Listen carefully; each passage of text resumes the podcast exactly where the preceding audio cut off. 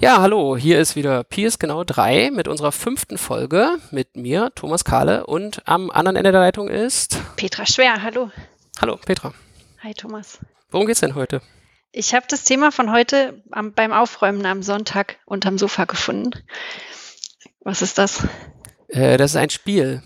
Das sind Doppelkarten. Ähm, sollen wir einmal kurz sagen, was Doppel ist? Ja, Doppel ist ein Spiel, das kenne ich auch. Da ähm, nimmt man so runde Karten auf den runden Karten sind Symbole. Ich weiß gar nicht, wie viele das sind. Ähm, es gibt, also es gibt irgendwie eine es Menge sind von Symbolen. Es sind acht auf jeder Karte, aber es gibt einen reichhaltigeren Schatz von Symbolen, die zur Verfügung stehen. Und auf jeder Karte sind jetzt acht. Und dann deckt man, also es gibt verschiedene Spielmechanismen, aber man deckt immer zwei auf und das Ziel ist, auf zweien das gemeinsame Symbol zu finden. Und es gibt für je zwei Karten immer genau ein Symbol, was auf beiden Karten drauf ist. Genau. Es ist immer nur genau eins. Das ist irgendwie verblüffend. Dann gibt es so verschiedene Spiele, die man damit machen kann. Zum Beispiel, man deckt zwei auf und wer als erstes das Doppelte findet. Oder eins liegt in der Mitte und jeder hat Karten oder so. Genau. Genau, das ist das Spielprinzip von Doppel. Und wie du schon gesagt hast, sind ähm, auf jeder Karte acht. Und es gibt insgesamt aber viel, viel mehr äh, Symbole. Es gibt natürlich auch einen Haufen Karten. Ähm, und heute will ich mit dir reden über mathematische Spiele. Und das ist eins, was ja. äh, hinter dem ein mathematisches Prinzip steckt.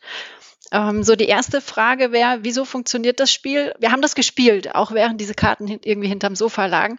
Wieso funktioniert das Spiel, auch wenn zwei Karten fehlen?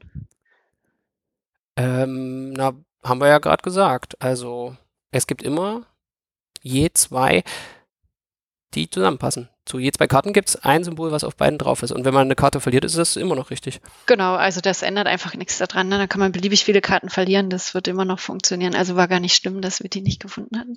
Ähm, genau, aber was, ähm, hast du eine Idee, was das für ein mathematisches Prinzip ist, was hinter dem Spiel steckt? Ähm, ich glaube, ich habe da schon mal drüber nachgedacht. Das sind, das muss irgendwie sowas sein wie äh, je zwei Geraden schneiden sich in einem Punkt. Irgendwie so eine Genau. projektive Geometrie oder sowas. Genau, das ist eine projektive Ebene. Also das Ja. Spiel ist, ist fast eine projektive Ebene, muss man sagen, weil die zwei Karten weggelassen haben. Also Aha. es sind ähm, 55 Karten und äh, genauso viele Symbole. Ähm, nee, es sind 57 Symbole, aber es hätten auch 57 Karten sein können, haben sie aber nicht Okay. gemacht. Ähm, und diese 57 äh, Symbole und Karten, die entsprechen den Punkten und Geraden in einer projektiven Ebene ähm, über F7, F7. also PG2 Aber die 7 taucht jetzt noch nicht auf. Das spielt jetzt noch keine Nee, die Rolle. 7 die 7 taucht ähm, versteckt auf, es taucht 7 plus 1 auf. Das sind nämlich diese acht Symbole, die Ja. auf jedem drauf sind. Das sind nämlich die acht Ach so, eine Punkte, Gerade die auf jeder Geraden Punkte. sind. Genau, den Genau. unendlich fernen Punkt und die 7, die in dem Richtig. Jetzt ist es schon wieder Fachsimpeln. Genau, das ist schon ein großes Fachsimpeln. Also das geht hier um abstrakte Geometrie. Man kann abstrakte Geometrie machen, indem man einfach eine Menge an Punkten definiert und eine Menge an Geraden definiert, sagen wir P für die Punkte und L für die Geraden. Und dann ähm, bestimmt man eine sogenannte Inzidenzrelation. Man sagt einfach, welche Punkte sind auf welcher Geraden drauf. Mhm. Ähm, und hier ist es dadurch charakterisiert, welche Symbole sind auf welche Karte drauf gemalt. Weißt du, was mir schon mal aufgefallen ist? Dass man so Lieblingspunkte hat. Ja, Ist ja wie in der echten Welt. Also zum Beispiel, ähm, also bei dem Kinderdoppel, ist das hier Kinderdoppel? Oder ich glaube, das ist das Kinderdoppel. Also ich habe dieses Kinderdoppel und da gibt es irgendwie so, äh, so goldene Notenschlüssel, die finde ich fast nie. Und dann so ein Baum oder, also auch die haben auch verschiedene Farben, zum Beispiel so ein rotes Herz oder die schwarze Bombe, die findet man immer ziemlich leicht. Ja, ich finde die Grünen immer einfacher zu finden als die Schwarzen zum Beispiel. Aber die Kinder haben dann andere. Also es gibt dann irgendwie so ein Symbol, was, was mein Sohn immer sofort findet und ich nie.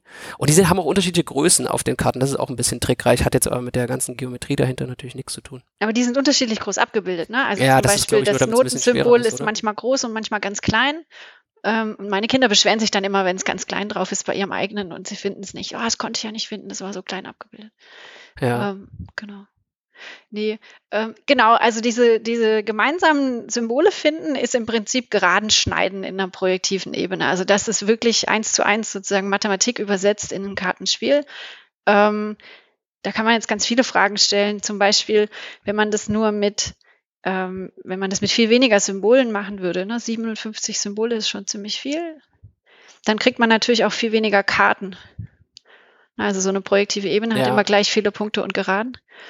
Du kriegst immer nur so viele Karten, wie du auch Symbole verwendest. Und dann ist aber auch immer schon festgelegt, wie viele du auf eine Karte draufpacken musst, damit diese Eigenschaft erfüllbar bleibt. Hatten die, die das Spiel designt haben, jetzt eigentlich Glück? dass es irgendwie so die richtige Konfiguration gab, wo das irgendwie, wo der Schwierigkeitsgrad genau richtig ist, oder? Dass man, es stellt sich ja irgendwie raus, dass so äh, acht Symbole pro Karte und diese Anzahl Symbole, die passt irgendwie so. Das ist also immer genauso anspruchsvoll, dass ähm, so Sechsjährige und 66-Jährige kompetitiv gegeneinander spielen können. Ja, ich habe aber auch das. Gerücht gehört, dass, es, dass diese Zahl 55 sind ja auch 55, nicht 57, so, wie es hätten ja. sein können. Daher kam, dass das normale Kartendeck ähm, 52 plus drei Joker äh, hat. Heavy. Also diese, diese so. Aber das sind jetzt äh, eh andere Karten. Das sind nee, es sind runde Karten, runde genau. Aber es gibt Vorläuferspiele, sozusagen, die auf eckigen Karten waren. Und äh, da mussten die an sich an so Maschinen anpassen. Keine Ahnung. Also das habe ich auch nur auf irgendeiner ah, Internetseite oh, gelesen. Ja. Aber das hat noch eine, ähm, das hat noch eine viel ältere, ähm, was meinst du, wie alt ist das Spiel? Es hat eine ganz alte Geschichte, habe ich zufällig Ahnung, Ich habe meins seit zwei Jahren. Du hast eins seit zwei Jahren. Ja, es gibt es irgendwie, glaube ich, seit 2000, weiß ich nicht, sieben oder so wird es hergestellt als Doppel auf runden Karten. Aber die, dieses Problem als solches oder das Rätselproblem als solches ist uralt. Das ist irgendwie ähm, 1850 erstmals von einem Thomas Kirkman äh, formuliert worden in so einem Magazin für mathematische Unterhaltung in England, wo der das nicht mit ähm, Käfern, Schlüsseln, Noten Aber was war da das Problem? Ob der, man das Spiel designen kann? Nee, diese auf, die Aufgabe, die da zu finden ist. Also im Prinzip geht es hier ja darum, Symbole auf Karten so anzuordnen, dass auf je zwei Karten immer nur eins übereinstimmt. Ja. Und was der damals formuliert hat, ist, ähm, das hieß Schulmädchenproblem. Der wollte ähm, 15 ähm, Schülerinnen von so einem Mädchen, Mädchenschule ähm, jeden Mittag auf einen Spaziergang schicken in Dreierreihen. Und dies sollte jeden Tag eine andere Anordnung sein, sodass in ähm, sodass nie zwei in derselben Reihe mit neben demselben laufen. Also im Prinzip muss jede Reihe entspricht so einer Karte in dem Doppelspiel mhm. und jedes Schulmädchen einem der Symbole und man musste im Prinzip genau so eine Anordnung finden, sodass die Überschneidung immer nur genau ein Mädchen sozusagen ist. Ähm, das ist dasselbe Problem für äh, F2. Ja, also wenn dann drei Mädchen in einer Reihe ja. ist sowas wie die acht Symbole auf einer Karte ja. und das wäre dann eben über F2. Äh, Kaylee hat das übrigens damals gelöst, diese Aufgabe in dem mathematischen Unterhaltungs. Ja, das klingt irgendwie so nach Kombinatorik. Genau, ist ein bisschen cool. Was da äh, lernen würde. Aber die interessante Beobachtung ist ja jetzt eigentlich, dass man, wenn man das ganze Mathezeug kennt, was dahinter steckt, trotzdem nicht besser ist da drin, oder? Nee. Oder kann man jetzt irgendwas lernen über Strategie für das Spiel? Nee, das ist eigentlich nur schnell gucken und Nee, genau, das hilft überhaupt nichts in dem Fall. Ähm, die Mathe zu kennen. Das ist nur so ein witziges Phänomen und es ist eine Art und Weise, Spiele zu konstruieren. Ne? Also wenn du so eine mathematische Existenzaussage, Existenz- und Eindeutigkeitsaussage hast, kannst du die einfach, oder ist die hier einfach in ein Spiel verpackt. Hm. Kennst wie, du aber anderen? wie spielst du das jetzt? Äh, hast du eine Strategie? Nö drauf gucken. Aber auf welche? Mich manchmal extra also guckst du erstmal auf eine, gehst du auf einer mit den Augen so die Symbole durch und guckst dann immer, ist das Symbol jetzt auf der anderen? Oder versuchst du so beide in Blick? Ich glaube, ich versuche so beide nee, in Blick zu so nehmen und zu gucken. Blick. Äh, aber dann hat man dieses, diesen Effekt, dass man halt die roten Sachen mehr sieht oder ja, so. Ja, genau. Also ich starre mal erstmal so drauf, ob mir irgendwas zufällig ins Auge sticht. Und wenn ich dann nicht schnell genug was sehe, dann gehe ich wirklich einzeln durch. Dann gucke ich mir auf einer Karte der Reihe nach alle Symbole an mhm. und suche die auf der anderen Karte. Ja. Da, so spiele ich das. Aber ich, also wenn ich es mit meiner Tochter spiele, muss ich eher extra absichtlich langsam machen, sonst gewinne ich immer und dann schreit sie laut. Das es gibt ja, glaube ich, nur einen sehr kurzen Sweet Spot, wo man das kompetitiv spielen kann. Mit Kindern. Also, wo man es fair spielen kann. Man ist halt erstmal eine Weile lang zu gut, während die so drei, vier sind. Und dann ist man zu schlecht. Und dann, ne? wenn die fünf sind und das ein paar Mal gespielt haben, dann ist man irgendwo zu schlecht. Ja. Wie bei Memory. Das stimmt. Also da ist man dann schnell wieder raus, weil die einfach diese Mustererkennung dann doch irgendwie perfektionieren. Ja. Das, das, Jugend, das junge Gehirn kann sich irgendwie noch so, das entwickelt dann, glaube ich, so eigene Schaltungen, so extra Bereiche des, der visuellen Verarbeitung, die dafür ausgelegt Kennst sind, nur richtig gut in Doppel zu sein. Set? Ja, das habe ich, kenne ich auch. Da muss man auch super schnell sein und das habe ich immer verloren. Da war ich mal auf so einer Freizeit an Silvester und da war so ein sechsjähriges Mädchen dabei, gegen die, gegen die habe ich nie eine Chance. Die hat alle abgezockt, weil die einfach so trainiert war auf dieses, diese Mustererkennung. Ja. Das war Wahnsinn. Ähm, beruht auch auf einem mathematischen Prinzip, das Set. Ich weiß es aber ehrlich gesagt nicht mehr, welches. Ich glaube, das gleiche. Das ist aber nicht in der Ebene des dreidimensional oder wie war das? das da da habe ich, ah, das ist auch schon so lange her. Das war in meiner Promotionszeit hatten wir das mal auseinandergenommen. Aber das war auch so ein geometrisches Problem übersetzt. Ist das auch so? Da müssen sich drei? Karten schneiden, drei Ebenen schneiden sich in einen Punkt oder sowas. Ah, Ähm, okay. Also man legt drei Karten aus, wo irgendwie Sachen drauf abgebildet sind, ne? Und die haben irgendwie Also man Form, legt immer mehr Farbe. Karten aus, bis die Bedingung erfüllt ist. Ah. Also man legt immer mehr Karten aus und äh, schaut, wann gibt es drei Karten, die eine Bedingung erfüllen. Das ist sowas wie eine ähm, Inzidenzbedingung in der Geometrie. Also sowas wie, wann hat man drei Ebenen gefunden, die einen gemeinsamen Punkt haben. Also dann, wenn man das. gibt es immer die Frage, die erste Übungsaufgabe ist dann, wie viele Karten muss man auslegen, damit es garantiert eine gibt. Genau, das wollte ich auch gerade sagen, wenn man Wie viel kann man auslegen, ohne dass es eine gibt und, und so weiter. Aber gibt es da Abschätzungen? Ja, wahrscheinlich, ne? Äh, das das konnten, wenn ich mich recht entsinne, konnten wir das alles ausrechnen, nachdem wir einmal verstanden hatten, was das für ein äh, Ding war. Cetis war auch eine Zeit lang sehr populär, aber äh, ja. Ich hatte mal ein Mathebuch über, das erste, vielleicht das erste Mathebuch über Spiele, was ich jemals in der Hand hatte, war über Monopoly. Monopoly, ja, das hatte ich schon als Kind, äh, wie man bei Monopoly gewinnt. Und also Monopoly ist ja jetzt ein Glücksspiel und es gibt aber trotzdem diese ganzen Wahrscheinlichkeiten, weil durch die äh, Ereigniskarten Ja. ist man auf bestimmten Feldern halt viel häufiger und durch das Gefängnis ähm, ist man zum Beispiel auf diesen or die orangen Straßen sind zum Beispiel so der Sweet Spot von hoher Aufenthaltswahrscheinlichkeit und relativ niedrigen Preis für die äh, Hotels, Ja. äh, so dass man da die zumindest so stochastisch die höchsten Gewinne erwartet. Und da, da gab es ein ganzes Buch darüber, über Monopoly-Strategie. Also die haben dann ausgewertet, so diese Karten gehe zurück auf los oder. Es waren so ähm, Tabellen am Ende weiß ich. sogar drin. So, was sind die in Aufenthaltswahrscheinlichkeiten für jedes Feld? Also wie, wie oft kommen, ja, machst du einfach Statistiken und dann siehst du halt so beim, und dann, äh, was mich noch, ja, ist auch schon wieder lange her, aber die, da gab es auch Unterschiede, je nachdem, wie viele Leute spielen. Äh, weil, wenn zwei Leute nur spielen, hast du halt einen, kriegen, kriegt jeder einen größeren Anteil an den äh, Straßen. Also da Mhm. kommen da so Extremereignisse wie, also Bankrotts kannst du dann auch noch mit einrechnen. Ja, was passiert bei Bankrotts? Monopoly ist auch so ein Spiel, was sich sehr verändert. Da gibt es ja viele, weil es das so lange gibt, viele Hausregeln. Mhm. Jede Familie Ja. spielt es irgendwie anders. Und die sind eigentlich, das war in dem Buch auch erklärt, die sind eigentlich alle schlecht. Also die sind, die Spielmechanik ist halt sehr austariert und die funktioniert nur gut, wenn man sich an die Originalregeln hält. Also wenn man auch wirklich diese, wenn jemand was nicht kaufen kann, dann macht man die Versteigerung und so. Ähm, Das heißt, die. Hausregeln sind schlecht in welchem Sinne, dass das diese Ungleichverteilung an Wahrscheinlichkeiten noch verstärkt oder? Ähm, Also eine Hausregel ist zum Beispiel, die viele spielen, ist, dass alle Strafen irgendwie in die Mitte des Feldes gelegt werden und wer auf frei parken kommt, kriegt die. ja, die kenne ich ja auch. Und das ändert die Mechanik des Spiels ganz gewaltig, weil das ganze Geld immer im Spiel bleibt, äh, statt wieder entzogen zu werden. ah, okay. Und das ist für den Anfang des Spiels unglaublich wichtig, dass man am Anfang nicht einfach alles kaufen kann, wo man draufkommt. Sondern dass man da auch so ein, so ein Abwägen machen muss in dieser Anfangsphase des Spiels, wo diese Verteilungskämpfe sozusagen okay sind. kaufe ich ähm, das jetzt oder kaufe ich das jetzt oder spare ich lieber noch und dann komme ich da hinten da drauf und äh, das wird dadurch ausgehebelt. Also so Kredite, die man sich gegenseitig gibt, dann ist natürlich dann genauso blöd, Äh, ja, weil das genau, auch diese- dazu führt, dass ja. zu viel kaufen. Weiß auch nicht mehr so genau, wie die Regeln da waren, ob man sowas, solche Handel machen kann. Ich komme beim nächsten Mal wieder mietfrei bei dir oder so. Aber diese Anfangsphase war irgendwie sehr wichtig. Naja.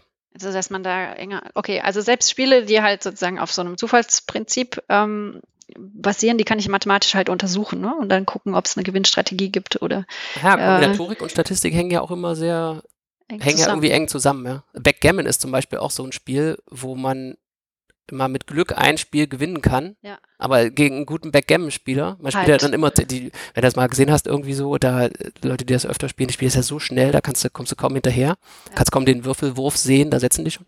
Und äh, die spielen dann immer 10, 20 Partien. Und da setzt sich dann schon die richtige Strategie durch. Ja, das also es ist ist eigentlich viel auch ein Taktik. Strategiespiel, obwohl da Ja. die ganze Zeit nur gewürfelt wird, ja. Hier äh, Doppel ist auch so ein, ähm, ein Strategiespiel, ne? Äh, nicht Doppel, äh, Doppel. Doppel ähm, hatten wir gerade. Nee, Doppel hatten wir gerade hier. Can't Stop, das meinte ich. Ähm, wegen Würfeln. Ähm, Das kenne ich gar nicht. Was Kennst das? du das gar nicht? Das sind so, das sind so Säulen von Größe 2 bis 12, also alle Augen, die man mit zwei Würfeln würfeln kann, die unterschiedlich hoch sind und man muss so ähm, Marker, Ach, setzen. stimmt, das habe ich schon mal gespielt. ähm, ach hey, das ist schwer zu erklären. Also man wandert mit Männchen, man hat irgendwie drei Männchen und man würfelt mit zwei Würfeln und die Würfelaugen, die man hat, ähm, die werden zusammengerechnet und ein Männchen darf sozusagen die Summe der beiden Würfelaugen äh, vorgehen. Aber das, man wandert nicht auf einem Feld rum, sondern äh, sagen, jeder, jeder Würfelwert hat eine, eigenes, äh, eine eigene Spielfeldlinie, mhm. die aber unterschiedlich lang sind. Je nachdem, wie häufig die Zahl kommt. Genau, je die nachdem, wie häufig die Zahl sieben kommt. Sieben ist am, häufig, am, häufigsten, deswegen hat die auch die längste Strecke, die man. Genau, also es sind im Prinzip so Strecken, die so Gauss verteilt sind. Also sieben hat die längste Strecke, acht und neun sind ein bisschen kürzer und dann werden die Strecken für die zwölf und die zwei werden dann ganz kurz. Mhm. Und man hat eben diese drei Männchen und äh, solange man setzen kann, muss man eben ein Männchen auf so eine Strecke losschicken. Dann darf man mit dem Männchen aber auch nur auf der Strecke weiter wandern, wo man gerade schon drauf ist. Und man, man darf so lange würfeln, wie man will. Und solange man Zahlen würfelt von Strecken, die man gerade besetzt, darf man da auch weiter wandern. Und man muss sich aber selber entscheiden, irgendwann aufzuhören zu wandern. Weil wenn man einmal Würfelaugen würfelt, die man nicht vorsetzen kann, äh, verliert man alle Männchen. Ja, jetzt, jetzt weiß ich wieder. Also die, ich weiß nicht, ob du das gerade gesagt hast, also man hat nur diese drei Männchen, genau. genau. Und wenn ich jetzt meine Männchen gesetzt habe, ich gehe jetzt auf sieben, acht und zwölf. Kannst du nur sieben, acht und zwölf wandern. Aber ich würfel mit, das war doch Würfelst so, würfel mit, vier, Würfeln, Würfeln und genau. kann dann noch so Kombinationen bilden. Dadurch ist es, äh, ja genau, wird es noch, noch ein bisschen komplizierter, die Wahrscheinlichkeiten auszurechnen, weil das irgendwie so das stimmt, ja. äh, Paare aus vier Würfeln äh, zu bilden sind. Ja. Poker ist auch so ein Spiel, wo man denkt, das ist irgendwie ein Glücksspiel und so, aber da kommt es ja wohl auch darauf an, sehr viel einfach zu wissen, so Tabellen von Wahrscheinlichkeiten auswendig zu lernen, oder? Poker sind, glaube ich, auch große Wahrscheinlichkeitstabellen und dann äh, Beherrschung von Gesichtszügen, oder? Ähm, nee. Ja, ich weiß nicht, spielen die Leute das nicht im Internet oder haben die dann, haben die nicht alle perfektes Pokerface? Na gut, wenn man im Internet spielt, hast du perfektes Pokerprofis. Poker ähm, genau. Also Wahrscheinlichkeit ist, ist so, ein, so ein Spielprinzip auf jeden Fall. Ähm, geometrische Sachen, hast du noch irgendwelche anderen äh, Spiele, die, die du schon mal. Wahrscheinlichkeit. Äh, naja, diese ganzen, äh, ich meine Schach oder also diese ganzen Denkspiele wie ähm, Hast du ein Lieblingsspiel? Können wir mal gucken, ob man das mathematisch untersuchen kann. Na, ich habe ja ziemlich viel Go gespielt in der Studienzeit. Ähm, als ich dann mehr zu tun hatte, Promotion und später, da wurde es dann immer weniger, weil das halt äh, elend viel Zeit kostet. Ähm, und man, ja, man beschäftigt sich, man denkt dann so viel nach darüber und ähm, ist das sehr mathematisch? kann damit aber kein Geld verdienen. Also ich kann überhaupt kein Go. Ähm. Nee, das, also was heißt mathematisch? Das ist so ein Denkspiel. Zwei sitzen sich gegenüber, vollständige Informationen, keine Geheimnisse, kein Glück und ähm, setzen dann diese Gusssteine auf das Feld und ganz selten nehmen sie mal welche weg, weil die geschlagen werden. Aber kann man das berechnen? Also kann man da irgendwie eine Spielstrategie berechnen? Haben also das die, Leute schon mal versucht? Also beim, beim Schach, fangen wir mal beim Schach an. Also Schach ist ja so gelöst worden, die besten Computerprogramme, die suchen einfach den ganzen Spielbaum durch. Also gehst halt die Optionen durch, ja, die du hast. Alle Möglichkeiten, Zügen. die du hast. Und was du dann bloß noch brauchst, ist eine Stellungsbewertung. Also du kriegst eine Stellung vorgelegt und fragst jetzt, wie gut stehen die beiden jetzt da. Und dann äh, guckst dir deine möglichen Züge an, machst für jeden Zug die Stellungsbewertung und dann auch noch für jeden gegnerischen Zug die Stellungsbewertung und dann suchst du das so durch und musst halt immer die Stellung bewerten und suchst dann den Baum, wo deine Stellung sich verbessert die Richtung Stellung, des okay. Spiels, ja? Stellungsbewertung gehst du wahrscheinlich anhand von, wie wahrscheinlich ist es darauf folgend zu gewinnen oder irgendwie so. Ja, die, also die Stellungsbewertung beim Schach ist relativ einfach, deswegen wurde das auch relativ schnell geknackt. Du kannst natürlich erstmal erzählen, wie viele Figuren habe ich noch. Wenn so, eine Figur geschlagen sagen. wird, dann da ist meine Stellung schlechter, wenn ich ja. weniger Figuren habe. Und dann machst du noch so ein bisschen rein, also im Schach gibt es ja diese Zentrumsfelder, also wenn du ja, Figuren die hast, die sich willst. viel bewegen können, das ist gut. Ähm, und das hat IBM dann, glaube ich, in diesem Schachcomputer, der da, was Kasparov? Ich weiß nicht mehr. Also der, der diese ähm, ersten Schachmatches gegen Menschen äh, gewonnen hat, ähm, hat, haben die das in Hardware, diese Stell, äh, Stellungsbewertung implementiert. Okay. Da, dadurch konnten die halt sehr viele Stellungen auswerten und dann äh, besser spielen als Menschen. Und beim Go ist es einfach die Anzahl der Zugmöglichkeiten, also beim Go sind zwei Sachen schwieriger. Die Anzahl der Zugmöglichkeiten ist höher es gibt viel mehr. Es gibt viel mehr, der, der ja. Baum ist einfach viel größer. Und die Stellungsbewertung ist viel schwieriger, weil es so Wechselwirkungen gibt. Also Go wird auf 19 mal 19 Feldern gespielt und man kann auf jedes, wo noch keiner liegt, kann man ähm, im Prinzip modulo irgendwelcher Kleinigkeiten äh, einen Stein setzen. Und gleich gibt es jetzt ähm, 361 19 mal 19 Möglichkeiten für den ersten Zug. Halt auch viel größer und äh, das ist halt viel größer als beim Schach. Beim ja. Schach kann man nur die Bauern ziehen oder einen Springer raussetzen. Dann fängt man an, zehn Züge am Anfang, ja? ja. Ähm, nee, man kann die Bauern ein oder zwei vorsetzen. Naja, ein oder zwei, genau. Weniger und die Springer 300, raus, ja. 300 irgendwas. Und Äh, die Stellungsbewertung ist schwieriger. Aber das wurde mit so Monte Carlo-Methoden geknackt. Also da haben sie, die, da war der Durchbruch, dass man festgestellt hat, man kann die Stellungsbewertung ganz einfach machen, indem man das Spiel mit zufälligen Zügen zu Ende spielt. Also, also das, was ich vorhin sagte, du gehst im Prinzip den Baum, du, also du tust so, als würdest du weiterspielen ab der Stellung, die du hast und die sozusagen erfolgreicher ist. Ja, aber es ist immer noch so eine Kannst Stellung. Ja nicht alles aber erfolgreich, wie, wie misst du erfolgreich? Na, gewinnen.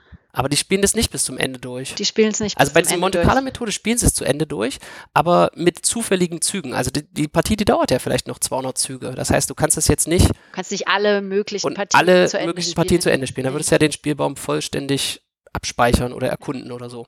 Dann, dann hättest du ja Schach gelöst. Ja, ja, dann Also, hättest ja? du es So, gelöst. dann, ja, hättest, du- genau. dann hättest du die Komplettlösung. Äh, Gewinnt jetzt weiß oder schwarz wird es unentschieden? Ist, Ja. Klar, Schach ist immer unentschieden. Äh, sieht man ja also auch empirisch. Äh, alle Schachmeisterschaften. Naja, naja, nicht wie auch wirklich, Ne? in Ähm, Go kann man das ausgleichen. Da gibt es so einen, äh, der, der nicht anfängt, der kriegt so extra Punkte dazu. Und dann machst du einfach, kriegt er eine gebrochene Anzahl, kriegt er halt 5,5 oder 6,5. Also und dann nicht, immer einen nicht Gewinner. Steine auf dem Feld, sondern tatsächlich einfach Punkte sozusagen Ja, es gibt so eine Papier, Punktewertung am Ende. Oder? Okay. Ähm, und da kannst du einfach dem, der angefangen hat, der hat dann einen Vorteil. Denkt man. also ist, da gibt es natürlich auch keinen Beweis. Ja. Naja, jedenfalls diese Stellungsbewertung beim Go ist äh, diesen Monte Carlo-Methoden total verrückt. Also die spielen es einfach mit zufälligen, also dummen sozusagen, einfach nur zufällige legale Züge zu Ende. Und dann ist es natürlich ein zufälliges Spiel, aber das geht so schnell, dass du das halt für eine Stellung 500.000 Mal machen kannst.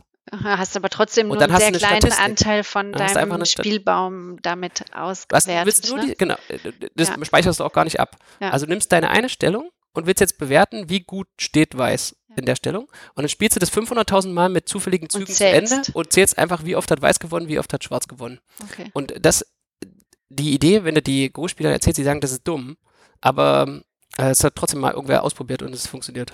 Das ist witzig, Und das, und dann wurde es halt, der Rest war eigentlich äh, Computer Science, also Parallelisierung und ähm, ja, dann haben die es mit Machine Learning äh, aufgebohrt und das war dann dieses AlphaGo, was ja auch, gibt es eine echt coole Netflix-Doku drüber, über, über die, wie AlphaGo die, den Isidol, das war ein, also ist ein bekannter Profispieler, dann besiegt hat.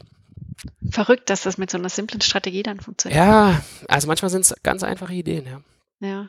Also es gibt, äh, weil du diese Suchalgorithmen gerade erwähnt hast, es gibt dieses Spiel Mastermind, ähm, wo einer so geheim mit irgendwelchen Farben so eine Reihe an sechs äh, Farben absteckt Als- und der andere muss Kind die raten.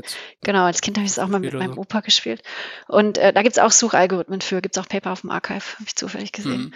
Ähm, da gibt es ganz viele Paper auch überhaupt zu diesem Spiel, ähm, wie hart es ist und so. Also das ist auch so eine Frage, die oft gestellt wird, wenn man ähm, einfach mal Paper sucht zum, zum Thema Board Games. Äh, Im Archive zum Beispiel äh, gibt es ganz viele Sachen, die auf Komplexität dann eben untersucht werden oder beschrieben werden mittels komplexer Netzwerke oder irgendwie sowas. Äh, und da gibt es auch eins, ich kenne das Spiel nicht, aber dieses Spiel King Domino, das muss irgendwie Spiel des Jahres 2017 gewesen sein. Kenn ich nicht. Ähm, ist ein Legespiel, also muss irgendwelche Plättchen, die aussehen wie Domino-Plättchen, aber wo Landschaften drauf sind, aneinanderlegen. Ich habe es nie gespielt, ich weiß nicht, wie es funktioniert, aber es hat jemand bewiesen, dass das NP vollständig ist, zum Beispiel. Ähm, Mhm. also das ist halt auch äh, lustig, finde ich, dass man, wenn dann irgendeiner ein Brettspiel hat, das vielleicht noch gar nicht mal auf irgendeinem mathematischen ähm, Prinzip beruht, jetzt im Gegensatz zu Doppel, ähm, wo aber dann mathematische Prinzipien greifen, wenn man versucht, die Komplexität des Spiels zu untersuchen oder halt zu gucken, gibt's eine, kann ich eine äh, Gewinnstrategie fahren oder halt auch nicht. Und die gibt's halt manchmal, manchmal halt auch nicht. Ich habe mal irgendwie sowas ähm, gesehen mit Minesweeper.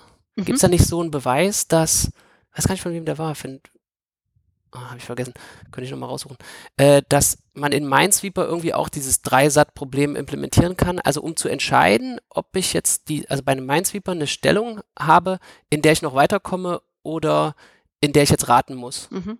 Dass diese Entscheidung, um, um diese Entscheidung zu treffen, muss halt so ein Dreisat-Problem äh, lösen. Und dann kannst du sozusagen Dreisat in Minesweeper implementieren und dann siehst du halt, dass es auch NP vollständig ist, bei Minesweeper zu entscheiden, ähm, ob, ob du jetzt raten musst oder ob du noch eine weiteren, weitere Stelle determinieren kannst. Aber kann man das nicht nachprüfen? Also kannst du nicht, du kannst auch gucken, ob du raten musst oder nicht. Verstehe ich nicht. Wieso soll das Ja, du kannst es nachprüfen. Du kannst ja auch Dreisat lösen, aber das ist eben ein Algorithmus, der ähm, keine polynomielle, also es gibt keinen Ach so, ja, polynomiellen okay. Algorithmus bisher bekannten, ja. Und, ja, okay, du kannst einfach äh, sozusagen Stelle für Stelle durchgehen, aber das ist nicht unbedingt. Ja, genau. Also genau, jetzt kommt man natürlich wieder in die Details, in welcher, äh, was ist jetzt In- hier die, die Inputgröße, was ist Ja. eine Instanz und so. Ähm, was wir dann vielleicht vorbereiten sollten. Ja, das stimmt. Also Minesweeper ist aber cool, weil da kann man relativ viel auch an so Mustererkennung ähm, trainieren. Ähm, und auch so Muster abspeichern. Wenn, wenn dann längs einer Kante eine bestimmte Zahlenfolge ist, weiß man genau, wo man klicken muss. Mhm. Kennst du Computerspiele? Also dieses Machine Learning und so KI-Techniken, die sind ja äh, schon interessant.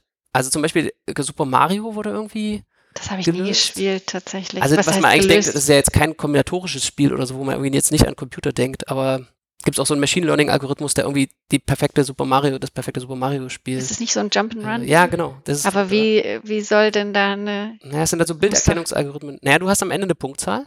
Und Ach der so, probiert einfach, du alle der Sachen probiert aus, der probiert alle Also du lieber das, den Goldtaler links oben hängen lassen und dafür dann ja. rechts unten lang laufen. Ja, und er hat sogar verrückt. Züge gefunden, die noch besser sind als die ganzen Profis. Das ist ja witzig. Nee, das habe ich nie gespielt. Ähm, Ich habe das viel gespielt. du hast das viel gespielt. Ich habe immer Prince gespielt. Kennst du das noch? Da gab es auch so. Prinz und, von Persien, ähm, ja, ja, da gab es immer so äh, Fallen.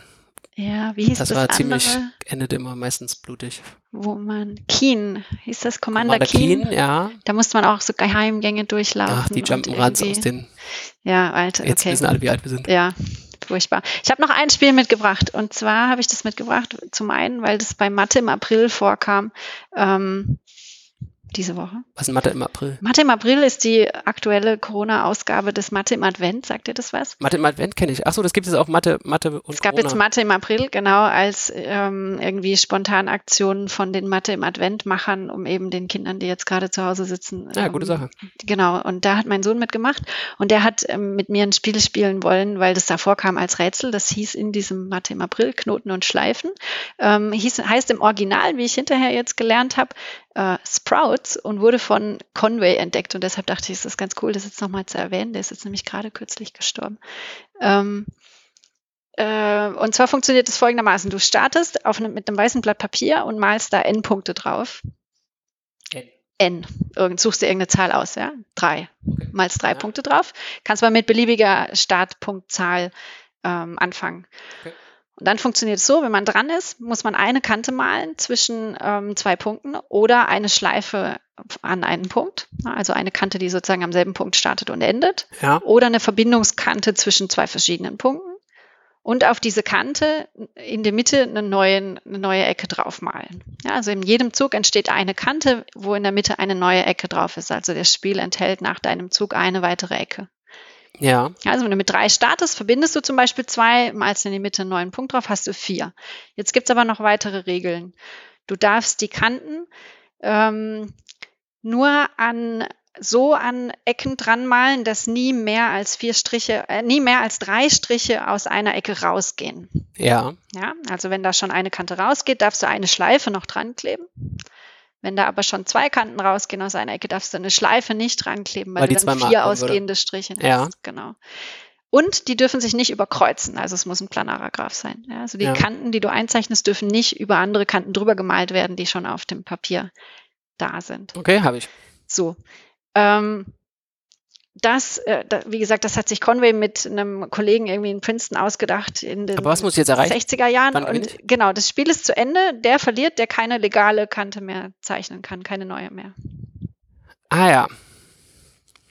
Dann kann man sich überlegen, wie viele, wie viele Züge kann es überhaupt geben? Mhm. Maximal. Also das ist relativ, wir haben mit zwei Punkten angefangen beim ersten Mal, wo wir das gespielt haben und das endet immer nach ganz wenigen Zügen. Weil, ähm, weil folgendes passiert, wenn du eine neue Kante einzeichnest, also jede, jeder Knoten am Anfang, der hat irgendwie so drei freie Kanten, die du einzeichnen kannst. Mhm. Wenn du eine neue Kante einzeichnest, also wenn du einen Zug machst, gehen zwei von den insgesamt erlaubten Kanten, die da sein dürfen, weg. Es kommt aber eine neue hinzu, weil du ja diesen neuen Knoten in der Mitte drauf machst, der schon zwei Kanten raus hat. Mhm. Das heißt, von den Anzahl aller möglicher erlaubter Kanten ist eine weg nachher. Das heißt, du hast am Anfang Anzahl der Startknoten mal drei erlaubte Kanten. Also bei zwei Startknoten hast du sechs erlaubte Kanten, wobei in jedem Zug einer weggeht. Hm. Also ist Das ist nach oft eine fünf gute Zügen Strategie, Ende. so Ne? Analyse von irgendwelchen Invarianten, die sich während des, also irgendwelche Zustände des Spiels, Genau, äh, damit kann man zum Beispiel oft zeigen, dass das Spiel endet, genau. äh, weil, weil sich irgend sowas reduziert und nicht negativ werden kann. ja, und du kannst halt auch ausrechnen, wie lang es höchstens noch dauert oder so, ne? Dann kannst du auch abschätzen, Spielzeit. Das erinnert mich an, an eine Verbindung, die ich mal zur kombinatorischen Spieltheorie hatte. Ein Co-Autor von mir, der hatte da sich ein bisschen beschäftigt und da ähm, gibt es irgendwie diesen Begriff des Misère-Play. Und äh, das bedeutet, man nimmt ein Spiel und ändert die Regel einfach so, man gewinnt, wenn man verliert. Mhm, genau, ja. Und da gibt es so zwei Arten von Spielen. Also äh, das ist, ist ganz interessant, mal die Spiele so, die man so kennt, so kombinatorische Spiele durchzugehen und zu schauen, welche noch Sinn ergeben äh, unter diesen Regeln. Und oft sind die dann viel schwieriger. Also die einfachsten, was in kombinatorische Spieltheorie, dann immer so Nimm-Spiele. Es gibt irgendwie so N-Stapel und man kann so und so viel nehmen von jedem Stapel oder von so und so viel Der Stapeln. das letzte nimmt, der hat das letzte verloren. nimmt, hat verloren oder gewonnen. So. Ja, und da, genau. da ändert sich ähm, alles. Das Ist bei diesem, äh, hört sich bei diesem Das ist bei äh, dem auch so, das ja. Ähm, das heißt im Original Sprouts. Sprouts. Genau, es gibt auch eine Weltorganisation Sprouts? der Sprouts-Spieler. Kennt Brussels Sprouts. Das ist Ja, das Rosen, oder? sind Keime, heißt das, glaube ich, einfach. Ach so, Sprouts. so Sprossen. Sprossenkeime, Ah, ja, okay. ja, so Keimling. Ähm, genau. Es gibt auch, es gibt auch Gewinnstrategien. Also für kleine N hat man das durchgerechnet, haben Leute sich auch eben wieder mathematisch mit beschäftigt und Gewinnstrategien, ähm, Ja, das ist ja Schummeln, wenn man so eine Gewinnstrategie kennt, ja, oder? schon. So ein Dame bisschen ist wie Rubik's Cube. War das ne? Dame? Ja, ich glaube, Dame ist gelöst, ja. Ja, Dame Mhm. gibt es auch eine Gewinnstrategie. Ist wie Tic-Tac-Toe, wenn beide das können, ist immer unentschieden. Ne? Ah, jetzt habe ich noch ein gutes Spiel. Kennst du Meta-Tic-Tac-Toe? Also, also bei diesen kombinatorischen Spielen, um jetzt nochmal eine Vorrede zu machen, ist es ja oft so, dass man eigentlich, wenn man das am Anfang spielt, gar nicht weiß, was ein guter Zug ist. Meinst Halt, wenn man das das- Spiel noch nie gespielt Gefühl? hat? Aber auch, auch wenn man es schon mal gespielt hat. Ach so. Also, dass man irgendwie erst, also dass man die Konsequenzen von den Zügen irgendwie schwer absehen kann. ja, manch viele von denen muss man so oft gespielt haben, damit man ungefähr weiß, was. Naja, also jedenfalls Meta-Tic-Tac-Toe. Das will ich unbedingt bewerben. Das ist ein tolles Spiel. Ähm, für alle, denen Tic-Tac-Toe zu langweilig ist. Tic-Tac-Toe ist langweilig. Also das, das Ja. geht so. Also du malst ein Tic-Tac-Toe-Brett aus Tic-Tac-Toe-Brettern. Also du malst neun Tic-Tac-Toe-Bretter, die alle so, Neun, neuner Grid äh, antworten. die jeweils ein Tic-Tac-Toe-Brett enthalten. Mhm. So, und ähm, die erste Spielerin fängt jetzt an und kann dann irgendwo ein, äh, ihr Kreuz machen. Mhm. Auf irgendeinem der äh, neun Tic-Tac-Toe-Bretter ein Kreuz. Ah, in das kleine Tic-Tac-Toe-Brett Tic-Tac-Toe. auf dem Genau. großen Tic-Tac-Toe-Brett. Also es sind jetzt neun Tic-Tac-Toe-Bretter, angeordnet wie ein großes Tic-Tac-Toe-Brett vor uns. Und du machst jetzt ein, dein eines Kreuz irgendwo hin. in so ein auf diese, kleines. in eins von diesen neuen Feldern, auf Okay. eins von den dortigen neuen Feldern. Okay. Und jetzt nimmst du dieses kleine Tic-Tac-Toe-Brett und schaust, wo in dem kleinen Tic-Tac-Toe-Brett hast du gezogen. Mhm. Zum Beispiel rechts unten. Mhm. Dann geht das Spiel weiter in dem rechts unteren Tic-Tac-Toe-Feld von unserem großen Ah, Tic-Tac-Toe-Feld. das heißt, du definierst quasi mit deinem Zug, in welchem Wo großen weiter? ich in weiter welchem, spielen in muss. welchem Tic-Tac-Toe-Brett geht es jetzt weiter? okay. So, jetzt hast du zuerst dein Kreuz gemacht, rechts unten. Das heißt, ich muss jetzt in das rechte untere Tic-Tac-Toe-Brett meinen Kreis machen. Mhm. Und da, wo du den gemacht hast, da muss ich dann wieder Und auf das dem großen dann wieder, wo Kreuz der nächste machen. Zug hingeht. In welchem.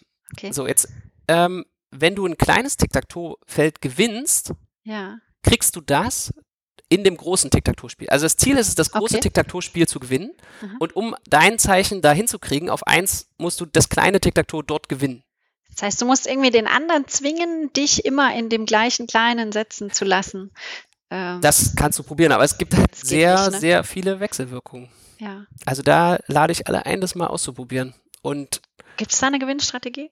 ich weiß nicht. Ich habe Metatic, es dauert auch ein Weilchen, das äh, Spiel, das sage ich Ja. jetzt schon mal so, als wenn man irgendwie im, ja, im Restaurant sitzt man jetzt nicht so häufig, aber wenn man im Restaurant sitzt und es dauert lange, bis das Essen kommt, dann kann man das äh, auf der auf der Papiertischdecke spielen, wenn es ein Muss aber billiges schon sehr Restaurant lange ist. oder dauern. Ähm, Ja. ich glaube, ich habe vier Partien in meinem ganzen Leben. Okay. Also noch nicht genug, um jetzt eine Strategie zu haben, wie man da irgendwie. Es hinterlässt sehr stark das Gefühl, oh, das will ich aber lieber einen Computer machen lassen als ja, das klingt auf jeden Fall cool. Also das könnte man ja auch gegen den Computer spielen, oder? Der setzt, baut man sich ein Programmchen, wo der dann Ja, zufällig vermutlich sind setzt. Computer sehr gut. Sind die gut im Tic-Tac-Toe? Ja. Gibt es doch diesen Film Wargames, oder? Ich. Die einzige Möglichkeit zu gewinnen ist, nicht zu spielen. Weil wer spielt nee, verliert. aber das ist doch langweilig. Doch. Wer sich dem Match entzieht, oh nee, komm, haben wir irgendwas Besseres zum Schluss als so eine desaströse. Äh, nicht spielen ist keine Option. Nee, nicht spielen ist äh, keine Option, außer vielleicht Wargames. Ähm, ja, kein Make Love Not War. Das ist doch ein gutes Ende, oder? Alles Lieber klar. spielen statt kämpfen. Lieber spielen statt kämpfen. Okay, cool. Also ein paar Spielideen haben wir jetzt ja gesammelt. Ähm, Ah, es gibt so viele Sachen. Das ist überhaupt bei diesen äh, Podcasts, jetzt wenn das erste Feedback kommt oder so, man hat dieses vergessen oder jenes vergessen.